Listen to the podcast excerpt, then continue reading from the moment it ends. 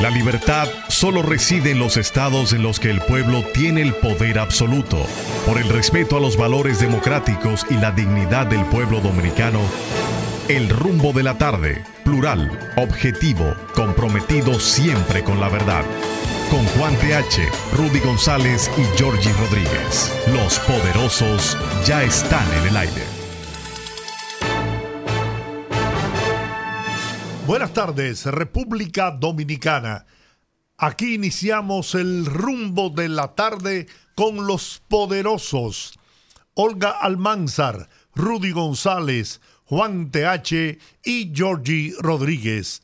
Estamos en Rumba 98.5 FM en la capital dominicana y Premium 101.1 FM en Santiago la ciudad corazón para toda la región del Cibao. En la parte técnica, Sandy Guerrero y Juan Ramón Gómez. Amigos, amigas, buenas tardes. Muy buenas tardes, poderosos, buenas tardes a toda la audiencia. Como ya eh, dijo don Giorgi, aquí inicia el rumbo de la tarde. Nosotros felices del placer de su sintonía hoy un día, una tarde un poco lluviosa, 12 provincias en alerta. Más adelante estaremos dando información acerca de esta eventualidad y le pasamos el micrófono a don Rudy González. Buenas tardes, quédate con tu micrófono que tengo uno aquí. ¿Tú sabes quién es Mohamed Ifan Ali? Parece un terrorista árabe, pero no es el presidente, de, Guyana. bueno, Guyana. hablando del nombre, Mohamed Ali, la cosa, no se pone chivo con eso. No, pero nosotros somos gente bien informada. Entonces, ese es el presidente de Guyana que está aquí desde poco antes del mediodía de hoy, en visita oficial a República Dominicana. Una visita importante para la República Dominicana en reciprocidad a la visita que le hiciera el presidente Luis Abinader en junio pasado una visita importante en el marco del, establecimiento, de fortalecimiento de unas relaciones prácticamente nuevas, em, ampliando las relaciones internacionales de eh, relaciones diplomáticas, pero también en el ámbito económico. Guyana eh, es un país en la región el de mayor crecimiento, el de mayor potencial de seguir eh, convirtiéndose en un estado rico, de, mucho, de muchos recursos, de muchas inversiones, un país de 800 mil y pico de habitantes, 900, casi 900 mil habitantes, es un país enmarcado en la parte caribeña de Sudamérica. Es un país interesante porque eh, nace, eh, se desarrolla con una riqueza importante y trascendente y en ese sentido el gobierno dominicano, encabezado por el presidente Luis Abinader, tuvo la visión de rápidamente ir a Guyana para establecer eh, un marco de fortaleza en las relaciones internacionales porque es un país de futuro importante económico en la región. Y Guyana, a su vez, el presidente lo recipro, reciproca esa visita porque también Guyana necesita tener eh, países estables, política, económica, socialmente, en desarrollo, eh, en crecimiento, como el caso de República Dominicana para fortalecer sus relaciones y su estadio aquí en este concierto de naciones. Yo creo que es un ganar, ganar la visita de junio, la visita de esta fecha en que está el presidente Mohamed Infam Ali. Yo te pregunto, ¿tenemos un embajador? Sí, ya se hizo ¿Y por qué poner un embajador que no fuera itinerante? ¿Cuántos dominicanos ah, yo no, sí, eso, viven ahí? Eso, eso, eso, es interesante. Pero pues, se puso un embajador, creo que es una embajadora, si no me equivoco. Sí, me refiero, me refiero al hecho. No, no, al hecho de. Y se estableció una, yo, embajada. Yo pensé que lo que había que hacer era nombrar un embajador itinerante de las, de las islas. Desde el año pasado se comenzó el restablecimiento, el establecimiento de relaciones formales con, Guyana, con el establecimiento de una embajada. Sin embargo, ahora, yo no sé si en ese momento me refiero, Me refiero a que Guyana es un, es un, país muy pequeño. 800 mil personas. de las cuales, ¿cuántos, ¿cuántos dominicanos hay ahí que pueden, pueden establecer 15 o 20 familias? Lo que pasa es que yo pienso que el nivel de las relaciones comerciales que se están ya implementando podrían eh, ameritar el de la creación de esa embajada. No, pero lo que dice Juan no es no, no crear la embajada, sino establecer un, eh, un estamento burocrático que conlleva una embajada con ministros consejeros, con una serie de cosas, que es lo que dice Juan, que es tan pequeño el país, que podía tener una embajada, pero podía tener una parte fuerte de eh, eh, una misión comercial, que sea la que maneje ese tipo de cosas. No, yo creo que a eso que se refiere Juan. Sí, a eso mismo. Y quizás, eh, quizás no, hay que hacer un aparataje de tener mucha gente en una embajada.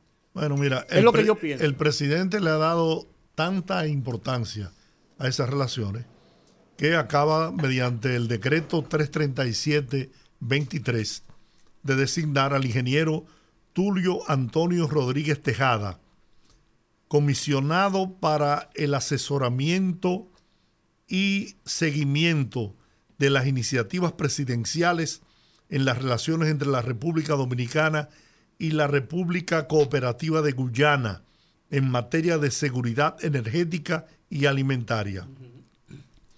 El ingeniero Rodríguez Tejada, comisionado, queda designado embajador en el servicio interno del Ministerio de Relaciones Exteriores a título honorífico. Sí, porque tiene que rango para que tenga la, claro. la representatividad. El comisionado desempeñará sus funciones bajo la supervisión del Ministerio de la Presidencia.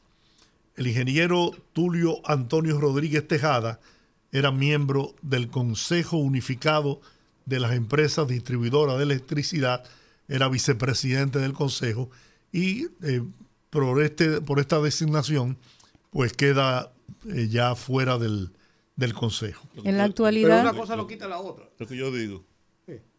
Es que no, no queda... Eh, no, no, digo que una cosa no quita la otra, lo, lo que plantea Juan. Lo que hacen otros países, cuando se trata de otras naciones muy pequeñas, que que el monto de los negocios tampoco es tan alto. Entonces tú designas a un, a embajador itinerante y le responsabiliza de, esas siglistas que están por ahí cerca, con los cuales tú puedes hacer determinados negocios no crear ese aparataje de una embajada con todo lo que ellos representan. Pero bueno. En Guyana hay 100 dominicanos. Ahí incluso hay una asociación de dominicanos en Guyana que se ha registrado, eh, que, que, está conformada desde 2018 y se ha establecido que podría haber un poco más, pero que oficialmente hay apenas 100 dominicanos en Guyana. y muchos son. que yo, para mí, la trascendencia no es el, el número de dominicanos que haya o no. Yo lo que veo en Guyana es, y es lo que el presidente aparentemente ha visto, ¿eh? es la posibilidad de grandes acuerdos comerciales que beneficien a ambos países, pero que beneficien sobre todo a la República Dominicana. Guyana es en este momento uno de los principales productores de petróleo y de gas natural. Además de eso, si la memoria no me falla, se planteó en la visita que el presidente Abinader hizo a Guyana la posibilidad de que la República Dominicana eh, sea parte como socio de la instalación de una refinería en Guyana. Se, mencionó ese, sí. Entonces, no sé, quizás por eso le quieran dar esa importancia, ¿no? Lo que yo digo, no sé, lo que yo digo. No, no, yo estoy de acuerdo contigo, que eso lo puede hacer un embajador itinerante, pero... pero, bueno. Y una buena, una buena representación en la parte comercial una buena estructura comercial. Cuando yo te quiero halagar a ti como amigo, ¿qué hago? Ah, no, no, no. Claro. compadre. Ah, no, no, claro, pero, pero el tema. Pero hago mi compadre. Pero el tema es la burocracia, lo que representa la burocracia de gente que eh, generalmente, si se establece todo el rigor de la burocracia en una embajada, hay gente que no va a hacer muchas cosas. A mí. ¿Qué tú vas a hacer en un, en un país tan pequeño? de 800 mil personas, en donde tú tienes 100, dominicanos.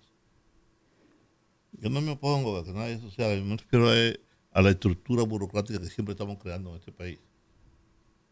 Siempre esa pomposidad, esa parafernalia de grandeza, de poder que no tenemos. Yo voy, yo voy un poco eh, sobre la línea de, de Don George. Yo pienso que es una unión estratégica. Según ya se tiene conocimiento, se firmaron varios acuerdos en el área de turismo, energía, agricultura y comercio. Y un tema importante es el tema de la refinería, en cuyo proyecto tendrían acciones ambos países. Entonces yo pienso que me gusta que un presidente piense fuera de la caja. No con mucha frecuencia las relaciones comerciales aquí están como establecidas casi con, con países que son tradicionales y el hecho de que esta economía que va pues resurgiendo por el tema del petróleo y de todos los yacimientos petrolíficos que hay en ese país, nosotros que somos un país altamente dependiente y que tenemos un tema, por ejemplo, del constante aumento de los combustibles en República Dominicana, que uno también de los de los efectos de la economía que los dominicanos perciben con mayor dureza, creo que no está de más que se fortalezcan esos lazos bilaterales con el objetivo, con el propósito precisamente de un proyecto a mediano plazo que nos beneficie en ese sentido. Los acuerdos firmados hoy es para la construcción de una refinería, explotar un bloque de petróleo, establecer una planta petroquímica y producir conjuntamente productos agrícolas. Así es. Eso, esos lazos hay que estrecharlos fuertemente, no hay duda. De, interpretan que de esta manera con la embajada, bueno, pues bien, eso no quita lo que Juan ha dicho, de que eso bien podría haberlo hecho un embajador itinerante, pero el, yo, como dije hace un momento, en un lenguaje llano y muy dominicano, cuando tú te quieres hacer en llave de una gente, lo, lo, convierte en tu compadre. Lo brinca un ching. Exacto. Lo chulea. en buen dominicano. Bueno, pues verdad. Por otro lado, ayer yo quería comentar, que era lo que yo quería hacer antes del tema de Guyana. Necesito, póngase a ver, los países árabes muchos países poderosos, grandes, tienen relación, nombran un embajador itinerante y cónsul itinerante para todo el Caribe. Cuba, República Dominicana, Haití, Vaina, Guyana, etcétera, etcétera, Pero eso, lo que yo digo, tampoco es importante. Porque nada de lo que digan periodistas en este país es importante.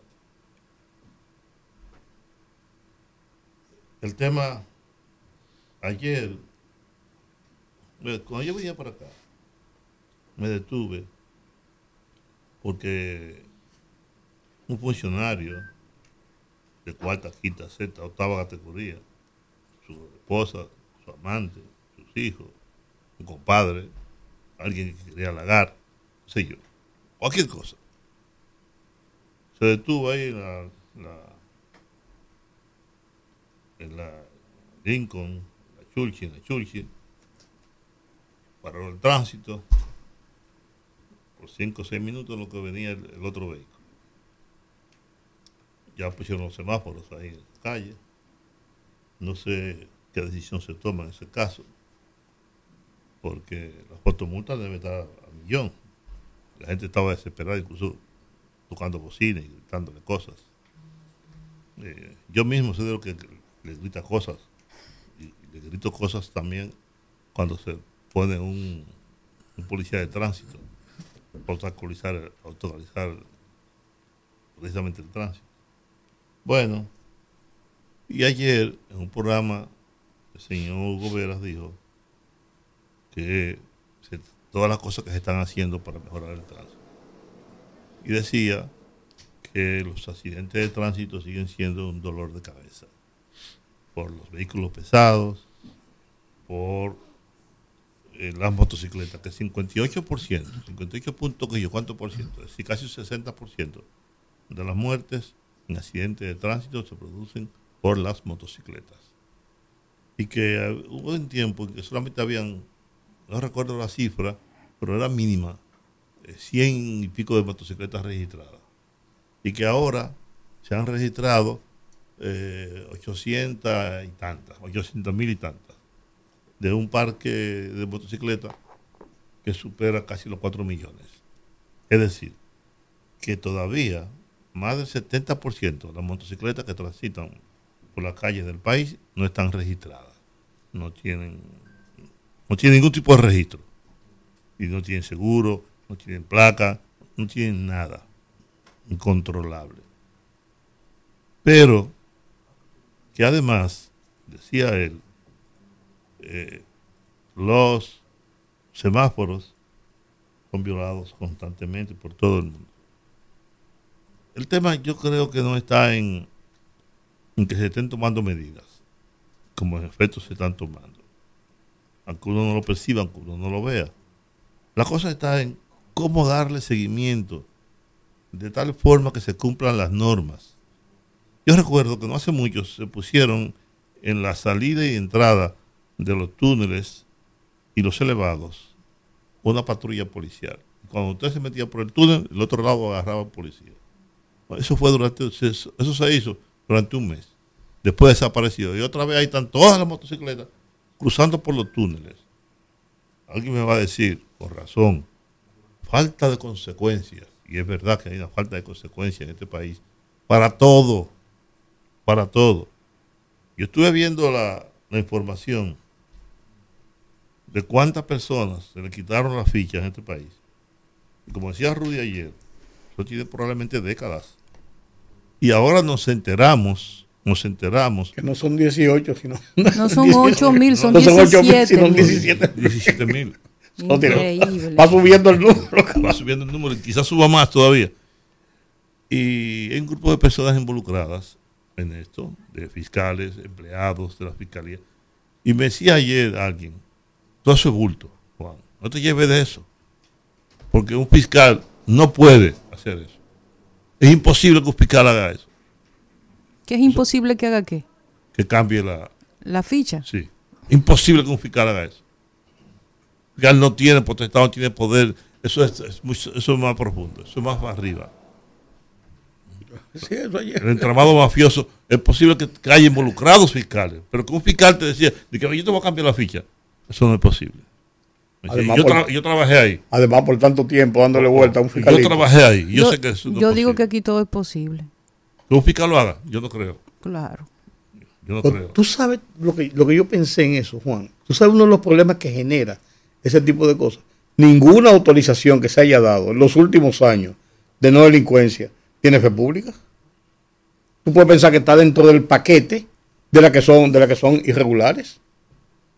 ¿Cómo tú determinas después que una sí es buena y la otra no es buena? O sea, ¿cuál es el valor de ese documento que se emitió en los últimos años? porque, yo, porque yo iba a pensar que la que me dieron a mí, para yo conseguir un trabajo, para yo conseguir una visa, para la residencia, para lo que tú quieras, es buena y la que te dieron a ti es mala. ¿Por qué razón? O sea, todo entra en el paquete. Así como yo compro para que me saquen. ¿Cómo, pagar para que me entre? Oh, claro. ¿No? Es un paquete. ¿Verdad? Y lo otro eh. quería comentar, así muy sucintamente, es lo que dijo ayer el expresidente de la Suprema Corte de Justicia, Jorge Subero Isa. Eso sí da mucho que pensar y mucho de qué hablar. Él dice que los jueces tienen miedo.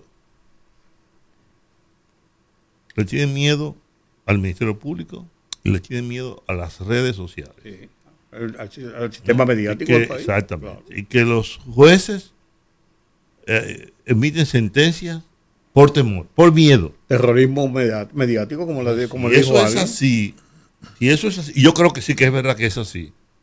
Y dijo más, dijo, aquí las medidas de coerción se están convirtiendo en una sentencia de por sí. Como usted tiene a Giorgio Rodríguez preso, por una medida de coerción por dos años.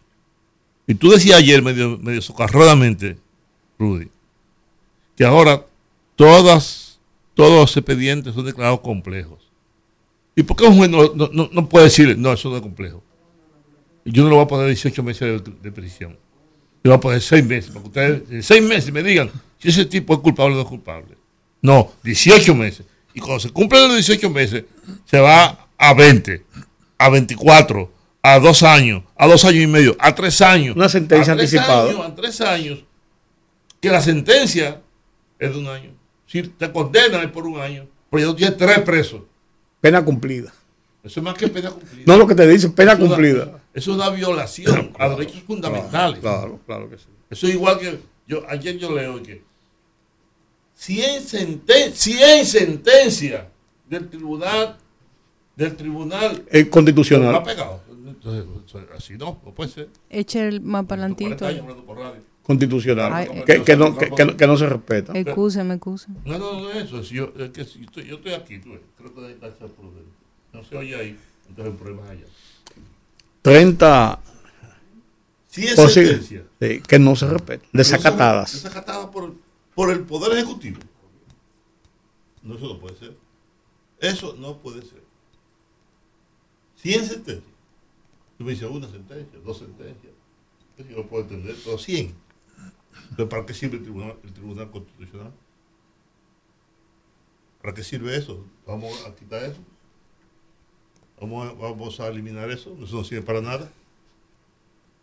Y es la máxima corte. dentro de un sistema, de- se supone democrático, de un sistema que se supone que son tres los poderes del Estado y el poder de, y el poder de, de uno de los de- y, y el poder de uno de los poderes es nulo. No, eso no. Mira, yo quiero retomar el tema de Guyana y la importancia que el gobierno de Luis Abinader le está dando a esas relaciones. Protocolarmente, por su condición de presidente de, una, de un país hermano, ¿no? Pues recibió los honores militares, eh, todo lo que se estila en la visita oficial de un mandatario. Pero la delegación designada por el gobierno para participar en la visita oficial del presidente Irfan Ali la integran la vicepresidenta Raquel Peña, la primera dama Raquel Arbaje, los ministros de Relaciones Exteriores Roberto Álvarez, de la presidencia Joel Santos, administrativo de la presidencia José Ignacio Paliza, de Agricultura Limber Cruz, de Industria, Comercio y MIPIMES Víctor Bisonó, de Turismo David Collado y de Energía y Minas Antonio Almonte. También el viceministro de Industria y Comercio Ramón Pérez Fermín, el director general de Aduanas Eduardo San Lobatón, el administrador general del Banco de Reservas Samuel Pereira, la directora de Prodominicana Viviana Ribeiro, el director de la Policía Nacional, Mayor General Eduardo Alberto Ten, el director de Autoridad Portuaria Jean Luis Rodríguez, el presidente del Consejo de la Refinería Dominicana de Petróleos, Leonardo Aguilera, el asesor financiero del Poder Ejecutivo, Pablo Portes, el embajador de la República Dominicana en Guyana, es un hombre, Ernesto Torres Pereira y el designado presidencial, ingeniero Tulio Rodríguez. La delegación de Guyana está conformada por la primera dama Aria Ali, la ministra de Turismo y Comercio, el secretario de Estado del Ministerio de Relaciones Exteriores y Cooperación Internacional, el jefe de Estado Mayor de la Fuerza de Defensa de Guyana, el comisionado de la Fuerza Policial de Guyana, el asesor de Seguridad Nacional, el director ejecutivo de la Oficina de Inversiones de Guyana, la directora de Asuntos Presidenciales, el director general del Ministerio de Agricultura, además el director de la Secretaría de Comercio Local del Ministerio de Recursos Naturales, el oficial legal del Departamento del Petróleo del Ministerio de Recursos Naturales, el presidente de la Junta Directiva del nuevo Banco Comercial Haiven, el empresario emprendedor Shalner Mohamed. No, no, te digo para que vea la importancia que se le ha dado. Bueno, mira, se va a producir también un encuentro con el empresariado dominicano, el Consejo Nacional de la, de la Empresa Privada. O sea, lo que te, lo que te da a entender esto, el CONEP, eh, Celso Rancini, el Sí, el director ejecutivo. El fue cuando fue Luis Abinader, lo acompañó a la gente del CONEP. Por eso te digo, entonces, yo estoy viendo que aparentemente el gobierno está apostando, ¿no? A lograr un buen acuerdo con Guyana y eh, a eso se debe quizás eh, el cariñito de, de designar el embajador y una embajada con la dotación que ustedes mismos han señalado. Pues eso es lo que yo decía al principio. Yo creo que es un buen, un, buen paso que dio el gobierno dominicano y el presidente Abinader de visualizar en Guyana un socio importante en la región, porque es un socio en pleno desarrollo, con muchos recursos y con muchos deseos de invertir dentro y fuera de su país. Entonces yo, yo ponderé eso. Yo, pero yo comparto el hecho de, de que en esos casos también tener una, una alegación diplomática conlleva mm, una parafernalia muy grande y el tamaño, el tamaño del Estado, a veces lo que puede hacer es tener una, una burocracia hipertrofiada gente que no hace nada. Esto, eso es sencillamente por eso, no, no, no por ninguna otra cosa. Mira, el, la embajada, las embajadas de los grandes países, en los grandes países, tienen la gente que necesitan. Nosotros, los dominicanos, nosotros los latinos, tenemos embajadas ampulosas por muchas razones. Una de ellas es porque es un lugar para mandar a una gente, vete para allá, te ganas un salario, la pasas bien, te vas a estudiar, resuelves un problema de salud, eh, te retiras para retirarte. Entonces, eso pasa en América Latina con mucha frecuencia, porque no le damos una, una característica eh, fuerte a lo que significa las relaciones internacionales, sino que es una forma más, en muchos casos, de tener empleomanía. Por eso simplemente yo pienso que una embajada austera, es, prácticamente importante. Para que no nos repitamos, eh, los consulados de Nueva York o las embajadas en muchísimos sitios. En, Naciones Unidas, por ejemplo. En, sí, en, en muchísimos sitios, pero no, no solamente en República Dominicana, hay muchos países de América Latina que hacen lo propio. No todos, hay unos que respetan muy cabalmente lo que es el estado de las relaciones Como ahora que nosotros tenemos que respetar el ir a la pausa. Fogarate en la radio con Ramón Colombo. Se titula La reelección va, como si lo estuviera leyendo. Cito. El presidente Luis Abinader anunció ayer, en vísperas de vencerse el plazo otorgado por la Junta Central Electoral para registrar las candidaturas a la presidencia de la República, que su partido lo repostulará para las elecciones del próximo año. Ayer mismo, la señora Raquel Arbaje, primera dama de la República, declaró que la familia del mandatario que se oponía a su repostulación decidió apoyarlo para que continúe su obra de gobierno. Sería la primera vez que un mandatario haga campañas reeleccionistas cortando cintas simbólicas sin denostar a sus opositores internos y externos. Fogarate en la radio con Ramón Colombo.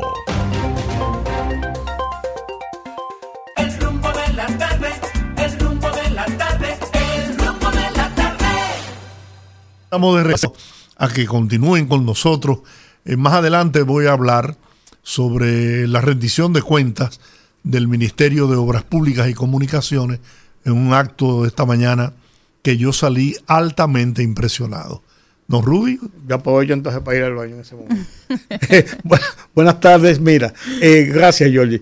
Eh, en estos momentos se habla mucho de negociaciones, de negociaciones políticas, porque lógicamente la oposición política está obligada a buscar vías de avenencia, entre ellos rompiendo los egos, dejando las rebatiñas, los resabios a un lado, ante lo que es la realidad del escenario que se presenta, con un presidente en reelección, con un presidente que ha ganado popularidad con, su, con, su, con su forma de actuar y una oposición que está como medio desmembrada y cada uno por su lado, cada uno con sus problemas. Y se, es lógico las negociaciones. Y las negociaciones en política y en procesos electorales es una una jugada lógica, normal. Ahora, quien sabe de negociaciones es un amigo entrañable. Por cierto, fue la última persona fue la última persona, señores, que yo entrevisté en mi programa de televisión dos días antes de ir a un quirófano. Dos días antes conversamos y quedamos en un café pendiente de los cafés que nosotros tomamos frecuentemente cuando él está aquí en la capital, aunque se ha mudado para la capital, se lo robamos a Santiago. Nelson Espinal, buenas tardes. Hola. Hola. ¿Se nos cayó la llamada? Vamos a ver. No. Bueno, estamos eh, recuperando. Nelson, Espinal es un, es un abogado eh, experto en negociaciones. Eh, su, su, principal experiencia en negociaciones, altas negociaciones en el sector empresarial, en el, en el sector internacional. Es un egresado de universidades norteamericanas catedrático y eh, un hombre de mucha experiencia en este tipo de, actividades y de, negociaciones.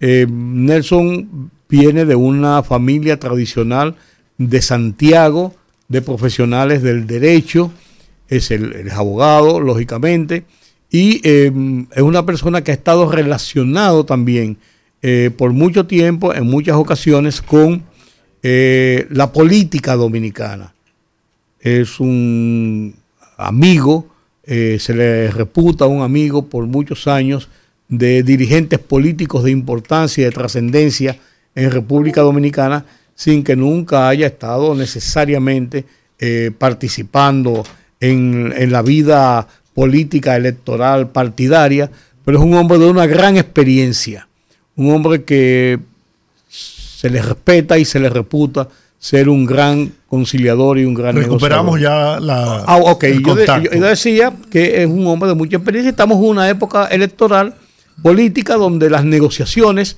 son algo común, algo normal en los procesos políticos. Y comentaba también que fue el hombre, el último que entrevisté antes de entrar a un quirófano y que me debe unos cafés de esos que acostumbramos a tomar. Buenas tardes, Nelson. Qué bueno que estás con nosotros. Yo feliz de que estás en salud y un gusto estar con ustedes hoy por martes por la tarde, eh, comentando y analizando los temas de la, de la vida nacional. Gracias por la entrevista. Gracias, gracias. Qué bueno que estás con nosotros.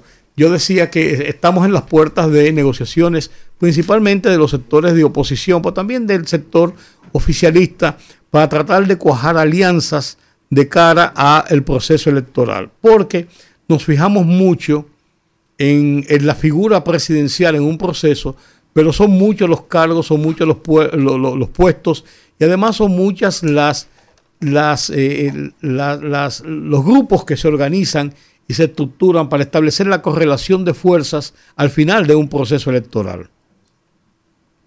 Sí, así es, así es. Ustedes que tienen experiencia en la, de la vida política nacional a partir del, del 61, ¿no? que cuando se dinamiza los procesos políticos en nuestro país, saben que siempre ha habido alianzas y coaliciones, eh, tanto electorales como programáticas. Desde los inicios, en aquella época de los 70, el Acuerdo de Santiago en el 74, eh, y todos aquellos, eh, todos aquellos acuerdos que se estructuraron desde la oposición y desde el gobierno en la década del 70, después los, las, los múltiples acuerdos y negociaciones que se dieron en los 80 y los 90. Y hoy ya en pleno siglo XXI eh, no hay proceso electoral sin negociación política. ¿eh? No existe, no existe.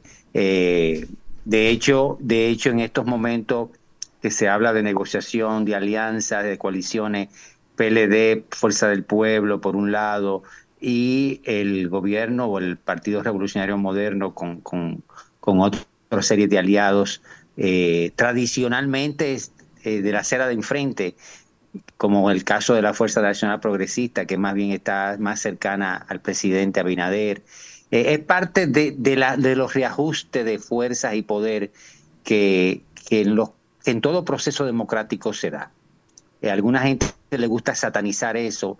Yo lo veo parte de la democracia y parte del juego, del juego político y de intereses políticos. Es parte de. Claro, ¿tú crees que tú crees que las condiciones están dadas después de la, de la ruptura tan reciente, por así decirlo, en el PLD con la fuerza, para que sale y resurge la fuerza del pueblo? ¿Tú crees que estamos, eh, eh, aunque estamos cerca, eh, está el escenario montado para la posibilidad de un gran acuerdo entre esas dos fuerzas de cara a enfrentar al partido de gobierno? Mira, más que si hay condiciones o no. No, condiciones yo creo que, este que, son necesarias para la oposición. Hay interés, es, vamos a decir exacto, hay condiciones, hay, hay, hay necesidad, si me permite la frase. Ok. Si me permite, hay una necesidad de ellos. Eh, le conviene, porque al doctor Fernández salir y montar tienda aparte, que desde mi punto de vista fue un grave error político, eh, hace que, que se necesiten mutuamente en este momento. Pero la situación es más compleja de si hay o no hay condiciones y es la siguiente que quiero compartir con ustedes. Para los varones y varonesas con B mayúscula del PLD, un objetivo político central es mantener viva, mantener eh, con fuerza esa estructura de poder que se llama Partido de la Liberación Dominicana. Igualmente, para los grupos que sostienen a la fuerza del pueblo, uno de los objetivos políticos, además de alcanzar el poder, vamos a decir, es fortalecer esa nueva estructura llamada Fuerza del Pueblo. Eso, eso es obvio, lo que, lo, que, lo, que, lo que han hecho vida política quieren que, que el instrumento, el mecanismo, la estructura llamada partido se fortalezca, porque las consecuencias de un partido en, en, eh, eh, en bancarrota, un partido que pierda poder, eh, son graves para grupos y, para los grupos que lo sostienen y los grupos que creen en ese, en ese, en ese instrumento político. ¿Qué sucede? Entre PRD, entre, perdón, entre PLD y Fuerza del Pueblo, hay lo que se llama en negociación un juego de suma cero. ¿Qué quiero decir con ello? Lo que gana uno lo pierde el otro y viceversa porque es la misma base electoral, es la misma base electoral, la de la, la de el, la del PLD y la de eh, la Fuerza del Pueblo. ¿Qué sucede? En ambos, en ambos, contrario al PRD y el PRM, cuando Hipólito Mejía salió del PRD y formó el PRM, poco a poco, poco a poco, fueron sumándose porque era el, eh, se fue para el PRM el único expresidente, y no hay expresidente sin poder en, República Dominicana ni en el mundo. La gente se fue donde había un expresidente y donde había una vocación de futuro con, con Abinader. Aquí, en este caso, hay dos expresidentes vivos, uno con vocación de acceder al poder constitucionalmente, que es el doctor Fernández, y otro, aunque no pudiera hacerlo, porque es un expresidente. Y se quedó con, con el partido tradicional, el que más ha gobernado en la historia reciente dominicana, que es el PLD. Entonces, si ambos se hubieran ido para un solo lado, cosa que era imposible, pues se hubiera vaciado el PLD y punto. O casos, imagínate que el doctor, que Danilo Medina nunca había sido presidente, nunca, nada más fue ministro de la presidencia y el doctor Fernández se va y crea la fuerza del pueblo, hoy el PLD estuviera vacío. Hoy estuviera vacío. Pero al ser un expresidente, que tiene un imán de poder, todo expresidente es un imán de poder, eh, hace que todavía queden fuerza en uno y en otro partido. Entonces, ¿qué sucede? para que el radio oyente entienda. Una alianza entre ambos no digo que es imposible, ¿no? Eso imposible no es. Es compleja porque ninguno de los dos partidos quiere fortalecer al otro porque fortaleciendo al otro es de su propia gente que se van. Si el doctor Fernández gana en primera vuelta, imagínate que, que, lo, o que llegó en un segundo lugar altísimo, la gente se va a ir para la fuerza del pueblo, a la gente del PLD.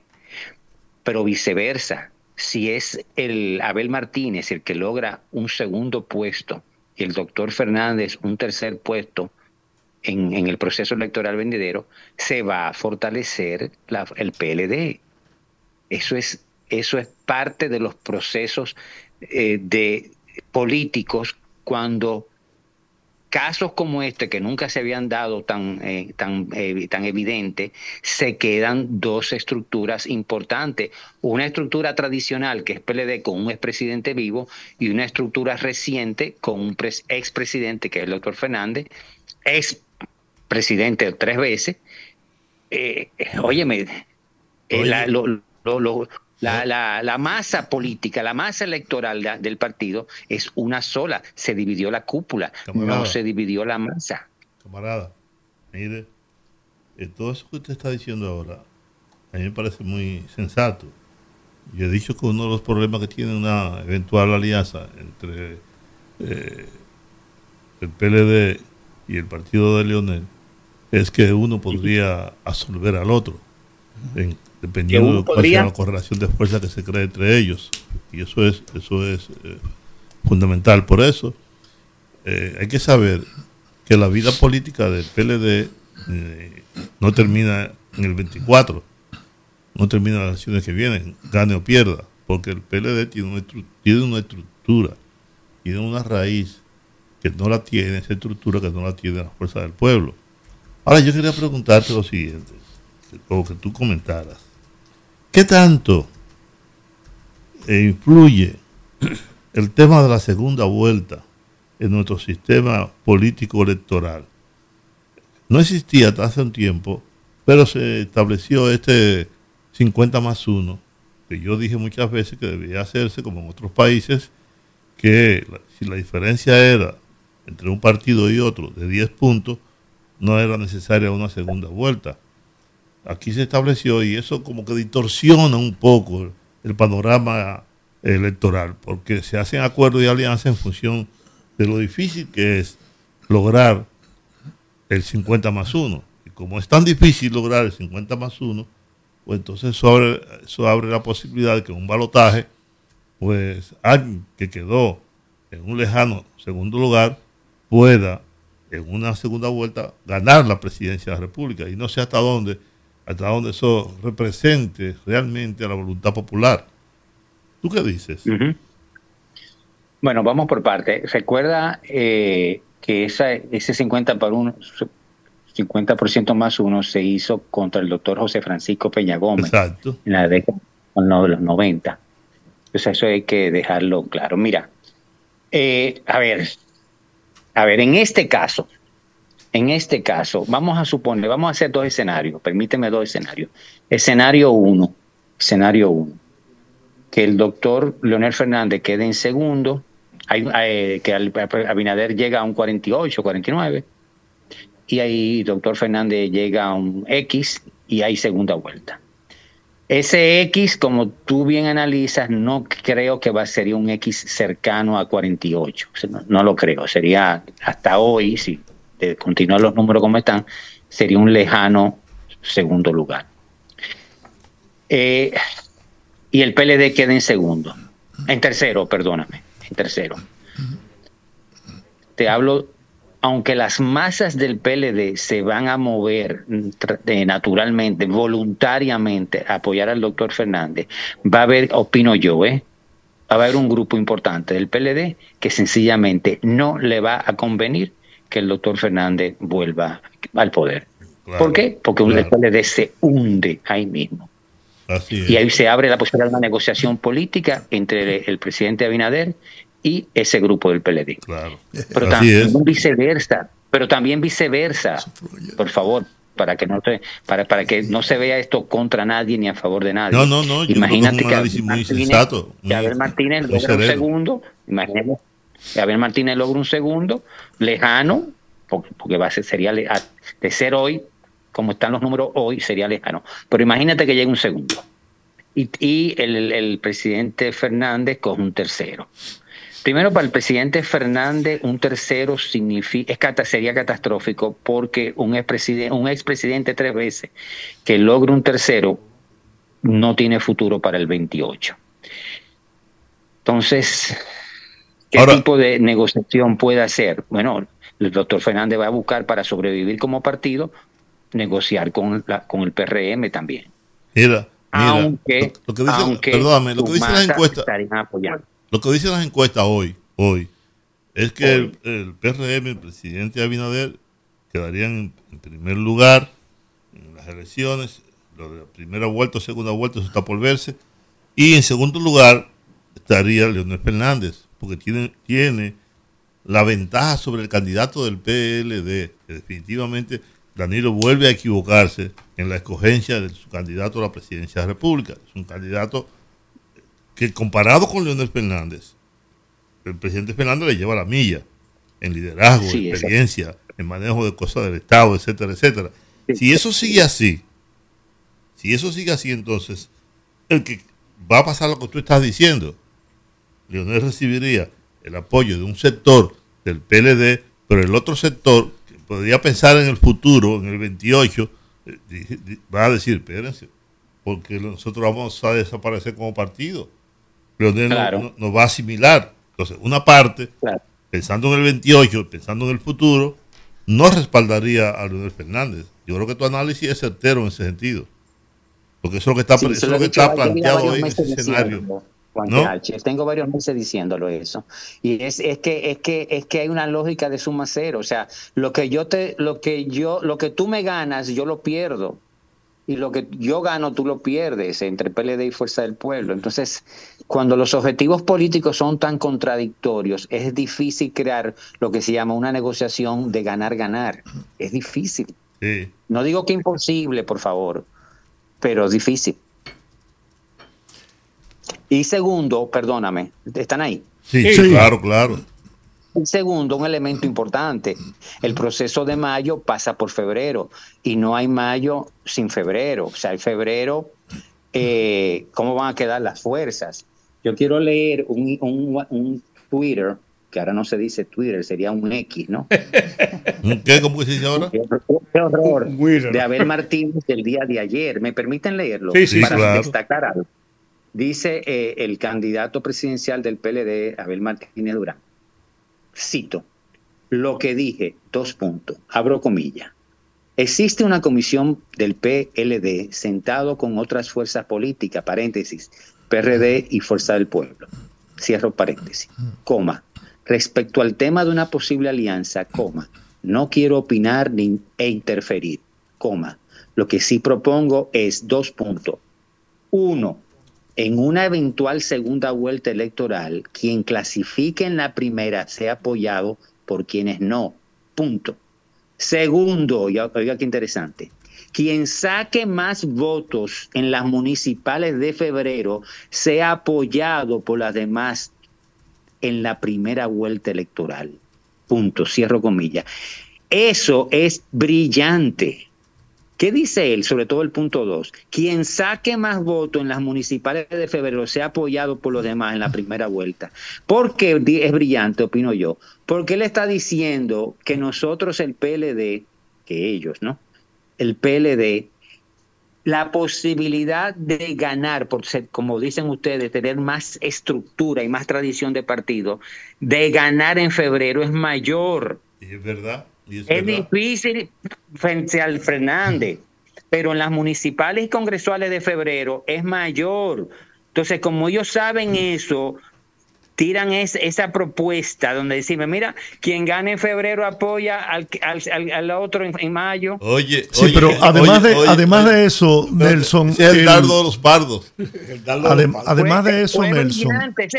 yo lo tengo guardado, yo no lo quise comentar porque eh, necesita una explicación como en esta conversación que tenemos. Pero mira, Nelson, además de eso, además de eso, yo tengo la impresión de que Leonel Fernández estaría dispuesto a sacrificar gran parte de las candidaturas en, en las elecciones eh, municipales y cedérselas al Partido de la Liberación Dominicana.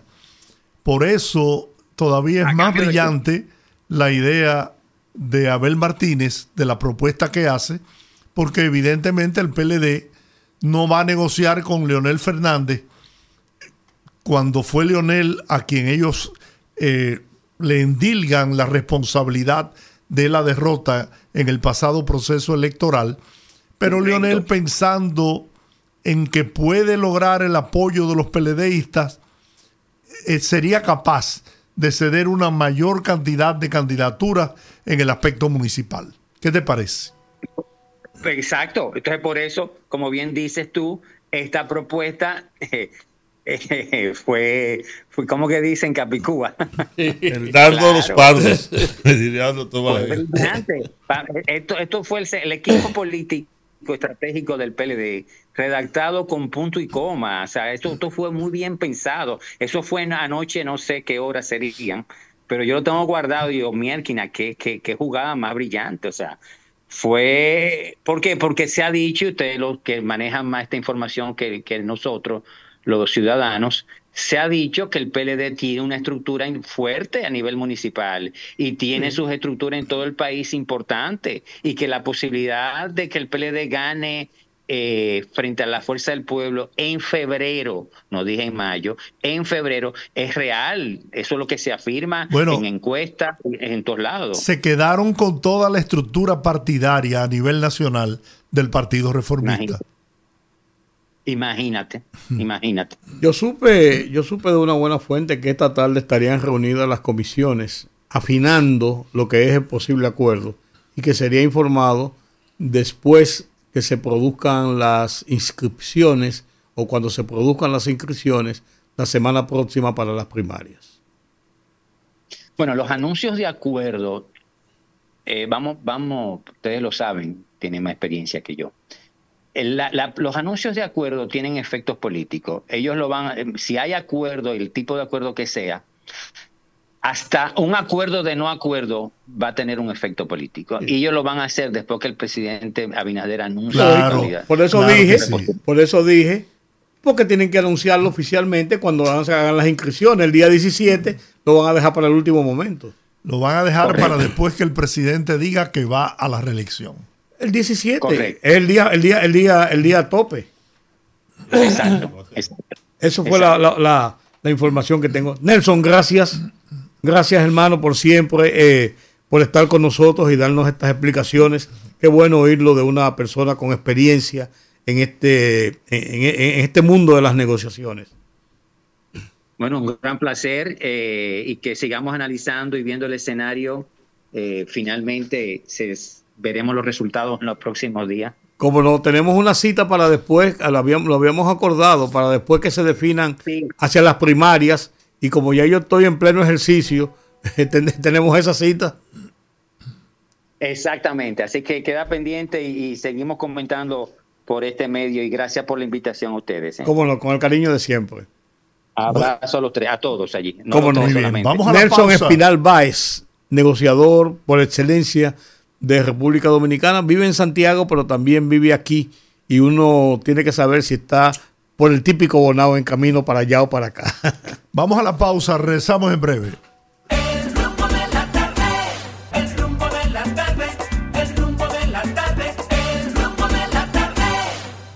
Bueno, aquí estamos de regreso en el rumbo de la tarde.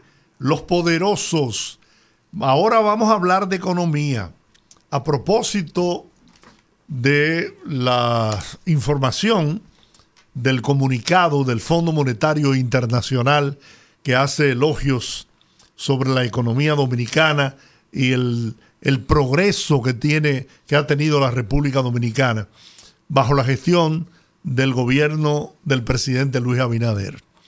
Además de eso, un tema que yo no puedo faltar en tratar con el doctor Antonio Siriaco Cruz, quien es el decano de la Facultad de Ciencias Económicas y Sociales de la Universidad Autónoma de Santo Domingo, y además de eso, Panaful, nuestro. Y es el tema de la tasa de cambio. Señores, el dólar está hoy a 56.80. Está subiendo 20 eh, centavos diarios prácticamente. Entonces, eh, estamos haciendo, recuperando el contacto con el doctor Antonio Siriaco Cruz para poder conversar con él en el rumbo de la tarde. buenas tardes, doctor. Muy bien, ¿se escucha bien? Se escucha bien. Bien, entonces... Eh, ¿Usted quiere arrancar por lo que le planteó Giorgi o, por la, capicúa que yo le tengo? Buenas tardes, Giorgi. Buenas tardes, Rudy. buenas tardes. Eh, por ahí está... Juan TH y Olga. Juan y Olga, correcto. Sí, no, no. Antes dice que para qué perdemos tiempo hablando con usted, pero dice, póngalo, póngalo, que él sabe mucho. No, no, yo quiero comenzar por la Capicúa, porque yo creo que así podemos... No, no, no, no, la Capicúa es sencilla. Yo digo, yo digo, se corresponde lo que está haciendo el Banco Central de la República Dominicana, la autoridad monetaria, congelando las tasas de política monetaria en momento en que continúan los aumentos de la tasa de política monetaria en la Reserva Federal Mira, tú sabes que hay que tomar en consideración eh, que generalmente eh, las decisiones que toma el banco muchas veces son antes de las fechas en las cuales eh, la Reserva Federal se reúne. Por ejemplo, yo me imagino que el banco tendrá que tomar una decisión en este mes porque la Reserva Federal se, va a reunir en septiembre. Ahora, ¿qué ocurre? Yo creo que la decisión que el banco ha tomado de pausar es la decisión correcta porque no sabemos, obviamente, cuál será la decisión de septiembre de la Reserva Federal. Lo que se espera es que sigan los aumentos, eh, pero hay que ver en esta semana, no sé si mañana van a dar la información sobre la inflación en los Estados Unidos, que también es un tema importante, es una decisión, eh, una, eh, eh, una noticia que se espera y que sobre la base del comportamiento de la inflación en el día de mañana, esa información, entonces la Reserva Federal podría tomar una decisión de pausar o de seguir incrementando su tasa de política monetaria. ¿Qué es lo que está pasando en Estados Unidos? Evidentemente que los niveles de inflación eh, ya están convergiendo a lo que es la meta de inflación en Estados Unidos, que es un 2%, y los niveles de inflación promedio ya están por alrededor de un 3%. Ahora, ¿qué ocurre en Estados Unidos? Todavía que es una señal importante, es el mercado de trabajo. El mercado de trabajo, la información más reciente de la semana pasada fue que siguió creando empleo, no al al ritmo ni al volumen que ha venido creando, pero en promedio está creando por encima de los 200 mil empleos.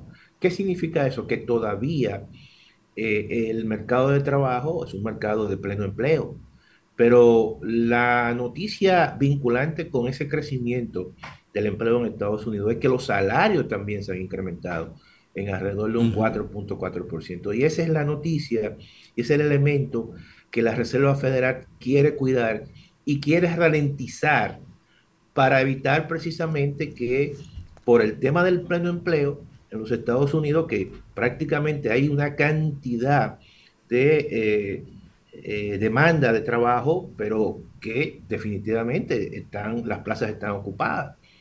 Y eso, para un empleado moverse de un empleo a otro, entonces la empresa le exige y le paga un mayor salario. Y eso puede tener un impacto en la estructura de coste en los Estados Unidos. Entonces, hasta que eso no se ralentice, eh, hay todavía la posibilidad de que la Reserva Federal en los Estados Unidos pueda seguir incrementando su tasa de política monetaria. Eso eh, mediatiza mucho la, la, posición del Banco Central hacia, una, hacia seguir disminuyendo su tasa de política monetaria en la República Dominicana. Y por eso que el banco hace pausa porque esa, esa política monetaria en Estados Unidos, esas decisiones que está tomando la Reserva Federal, le están básicamente restringiendo esa política expansiva que el banco ha venido llevando. Ahora, ¿qué ha ocurrido? Que yo creo que es lo correcto. Yo he dicho que la política monetaria podría estar quizás ya eh, agotada. Entonces ahora tiene que entrar, tiene que, eh, el turno arbate es la política fiscal. Con el tema del presupuesto, de, la reformulación del presupuesto, yo creo que el gobierno ha ido por la vía correcta, aumentar el gasto público y básicamente el gasto de capital en esta segunda mitad. Por ejemplo, en el, presupuesto reformulado eh, se estima un incremento de hasta 193 mil millones de pesos en gasto de capital para concluir obras, avanzar otras obras. Y eso es bueno, porque eso en cierta manera lo requiere la economía dominicana en esta segunda mitad. Requiere mucho mayor dinamismo, porque no hay que olvidar que el primer semestre la economía apenas creció 1.2%, es decir, muy por debajo del crecimiento promedio de los primeros seis meses del año 2022. Y evidentemente hay que acelerar el paso, hay que aumentar el gasto público en esta segunda mitad para alcanzar una meta de crecimiento que hasta ahora es un 4%, que es una meta bastante ambiciosa en el contexto en el cual se está desarrollando la economía dominicana. Por lo tanto, yo entiendo que la posición del banco de establecer una pausa y esperar cuál será la decisión ya definitiva y con certeza de la política monetaria en los Estados Unidos, evidentemente que es la correcta. Porque de lo contrario, si eh, la Reserva Federal de los Estados Unidos el próximo en el mes de septiembre incrementa su tasa de política monetaria, necesariamente yo creo que el banco tendrá que hacer algún incremento en su tasa de política monetaria porque no puede tampoco darse el lujo, el lujo de que ese, eh, esa, ese margen entre la tasa de interés en los Estados Unidos y la tasa de interés en la República Dominicana se siga ampliando, porque eso evidentemente que trae presiones en el mercado cambiario, que de hecho, que de hecho lo que ha ocurrido, y ahí entro a la respuesta eh, en parte de una de las interrogantes de eh, eh, Giorgi, es que el banco en cierta manera está, pienso yo, está utilizando el tipo de cambio como un mecanismo de ajuste. Es decir, está relajando un tanto, eh, está en cierta manera induciendo a una depreciación lenta del tipo de cambio del peso dominicano con respecto al, al dólar, como un mecanismo claramente de eh, establecer un ajuste, ya que no puede, eh, no puede en este caso incrementar su tasa de política monetaria como respuesta al incremento que se ha hecho en Estados Unidos, pausa, pero entonces por otro lado dice, déjame relajar un tanto el tipo de cambio como un mecanismo de quitarle presión al mercado cambiario. Porque claramente que la política en esta segunda mitad debe ser una política necesariamente con cierto nivel de flexibilidad en la política monetaria, pero también una política fiscal más expansiva, y eso va a traer como consecuencia cierto nivel de depreciación del tipo de cambio. No es algo que hay que asustarse, porque eh, si bien es cierto que el tipo de cambio, como decía Giorgi, se ha venido depreciando lentamente, 20 centavos, 20 centavos, pero no es menos cierto que la República Dominicana no tiene problema de, dólar. O sea, la República Dominicana, el mercado cambiario, eh, es un mercado hasta ahora con reservas importantes que eh, sobrepasan los 13 mil millones de, pero, doctor, dólares. Doctor, sí, sí. frente a la República Dominicana es un país que depende de las importaciones, pero muchos productos, tanto de consumo de la ciudadanía como de materia prima, se compran con dólares. ¿No inducirá esto a un incremento en los precios de los artículos de, principalmente de la canasta familiar? Pero mira, déjame decirte lo siguiente. La, si tú analizas las recaudaciones por aduana durante estos primeros seis meses, básicamente las recaudaciones se han caído. Eso significa que se está importando menos. Eso significa que eh, la actividad económica no es tan activa como en los primeros seis meses del año pasado. O sea, lo que quiero decir que todavía, y además hay un elemento importante que en la última información, ya el informe más reciente del, del Banco Central, la inflación anualizada promedio está por debajo de la meta de inflación. De manera que el tema de la inflación como tal se ha venido apaciguando, ¿no? Claro, hay productos, evidentemente, el mismo Banco Central en su informe lo indica, hay productos como de, consumo masivo, como la carne de pollo, por ejemplo, que eh, todavía tiene precios altos y otro tipo de... Y hay que comprar maíz eh, fuera. Eh, claro, y, y, cultivo de ciclo corto. No hay que olvidar que hay situaciones que se están dando en los mercados internacionales que han, puede haber un retroceso. Ojo con eso. Pero a eso, que dice Giorgi, eh, a eso que dice Giorgi yo le agrego que hay un, hay un problema estructural en el comercio de República Dominicana. Y es que cuando comienzan los procesos de incremento, por ejemplo, en este caso en la tasa de cambio, muy suave, pues comienzan a deslizarse, los comerciantes comienzan a estipular o estimar cuál va a ser la proyección que va a tener la tasa de cambio a seis meses, por ejemplo, y comienzan con los famosos costos de reposición hmm. y comienzan a aplicar los incrementos. O sea, eso es una política que se ha aplicado aquí siempre y no eso no tiene no tiene fallo, eso es automático, doctor. No, no, no, eso es cierto. Realmente hay procesos que se dan que son, vamos a decir, de anticipación producto, como tú has dicho muy bien, eh, Rudy, de las expectativas. La gente inmediatamente mira su horizonte y dice, bueno, el tipo de cambio se está depreciando. Déjame yo adelantarme, ¿verdad? Como dicen, descontar lo que va a ocurrir en el presente, en el futuro, y entonces comienza a fijar el precio de ahora y comienzan los incrementos. Ahora, hay un elemento importante en esta coyuntura, es que el Banco Central tiene muchos dólares y en la economía dominicana están entrando muchos dólares. Y eso, en cierta manera, eh, puede romper todas esas expectativas, porque la República Dominicana, uno de los cuellos de botella tradicional que ha tenido ha sido la restricción externa. Es decir, aquí siempre ha habido situaciones con eh, la entrada de divisas. Pero después de la pandemia ha habido un cambio importante eh, y básicamente en el tema de las remesas que las remesas ya incluso han sobrepasado y las eh, perspectivas que hay para este año es que se constituyan prácticamente en el primer renglón de entrada de dólares en la República Dominicana. Y eso es un cambio importante, eh, incluso un cambio que debe ser estudiado porque podría ser un cambio estructural para bien de la República Dominicana. O sea, no es lo mismo tú recibir, como se recibía antes, 6 mil millones, que ahora recibir 10 mil millones. Estamos hablando, estamos hablando de 4 mil millones adicionales de dólares que no le cuesta nada a la República Dominicana. Oigan bien, y que, y que lo que está reflejando aún todavía eso, que en Estados Unidos hay un mercado de trabajo muy fuerte y que muchos dominicanos y muchas dominicanas que están allí están enviando recursos a la República Dominicana. Eso, eso sencillamente es parte como de esa diversificación que ha tenido la República Dominicana. Y ahí voy a enlazar este tema con el, artículo que escribió, eh, que escribieron eh, un grupo de economistas del Banco del Fondo Monetario, donde hay un economista dominicano, el profesor Fran Fuente, que es representante eh, dominicano en el Fondo Monetario y que es también parte del Banco Central.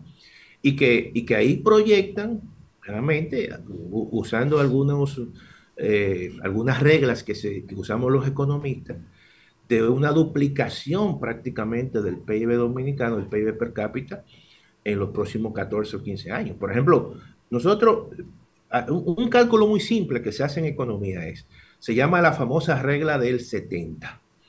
Si tú divides 70, eh, y es algo que es una ley, una ley exponencial, si tú divides 70 entre, por ejemplo, el PIB per cápita en la República Dominicana es ahora mismo de 10.200 dólares por persona.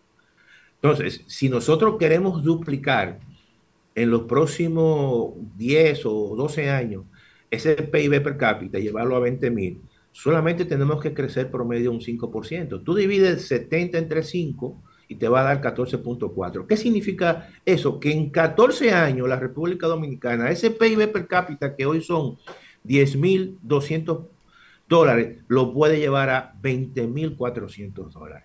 Entonces, sobre esa base y sobre una base de, y, sobre ciertas condiciones que se puedan dar en términos de mejorar la, la calidad de la educación, de mejorar los niveles de competitividad, de, mejorar la eficiencia de la economía, eh, de, otros cambios estructurales que se puedan dar en la economía dominicana.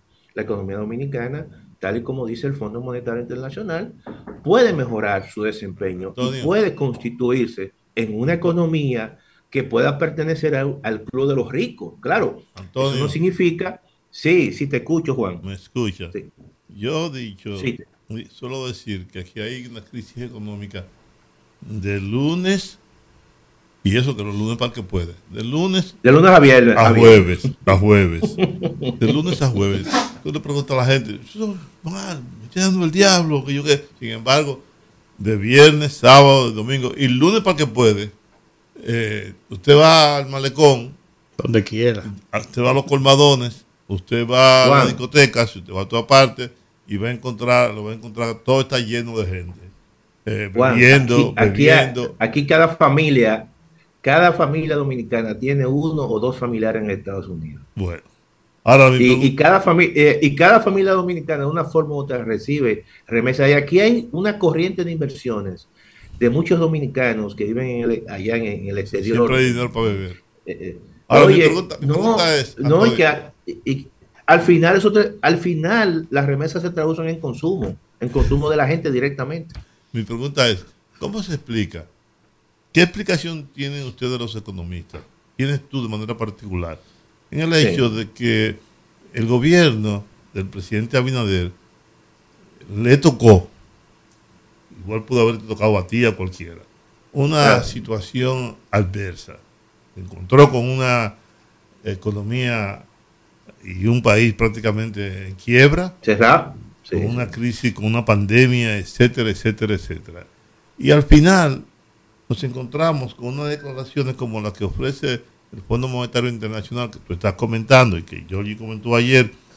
Es decir, nosotros como país, en medio de todas estas dificultades, sin embargo, la situación no ha sido calamitosa. Es verdad que eh, la inflación eh, tiene un carácter básicamente exógeno, pero ¿cómo explicar eso? Que, tengamos una reserva como la que tenemos, que haya una estabilidad política, económica y social en el país. ¿Cómo, ¿Qué explicación darle a, esto, a esta situación en medio de una crisis tan profunda como la que ha padecido no solo el país, sino el mundo? Mira, yo creo que la economía dominicana, quizá el gran secreto es que es una economía sumamente diversificada. Eh, yo siempre y hemos eh, comentado esa parte. Y esa diversificación le da una capacidad de resiliencia muy fuerte, incluso en tiempos de crisis. Fíjate que la economía dominicana fue una quizá de las primeras economías que dio un salto importante después de, la pandemia. Y eso tú lo acompañas con una política agresiva de vacunación, para mí, que fue quizá en ese momento la mejor política económica que aplicó el gobierno. O sea, tú vacunar a tu gente y ser de los primeros, eh, incluso en el contexto latinoamericano y caribeño, que vacunar a la gente le permitió a, la, economía una reapertura muy rápida. Pero eso tú le sumas que también en la República Dominicana eh, el sector, por ejemplo, de servicio, en este caso el turismo, fue uno de los sectores que dentro de ese contexto tuvo un proceso de recuperación rápida. Oye bien, que eso no quizá ocurrió en otros países.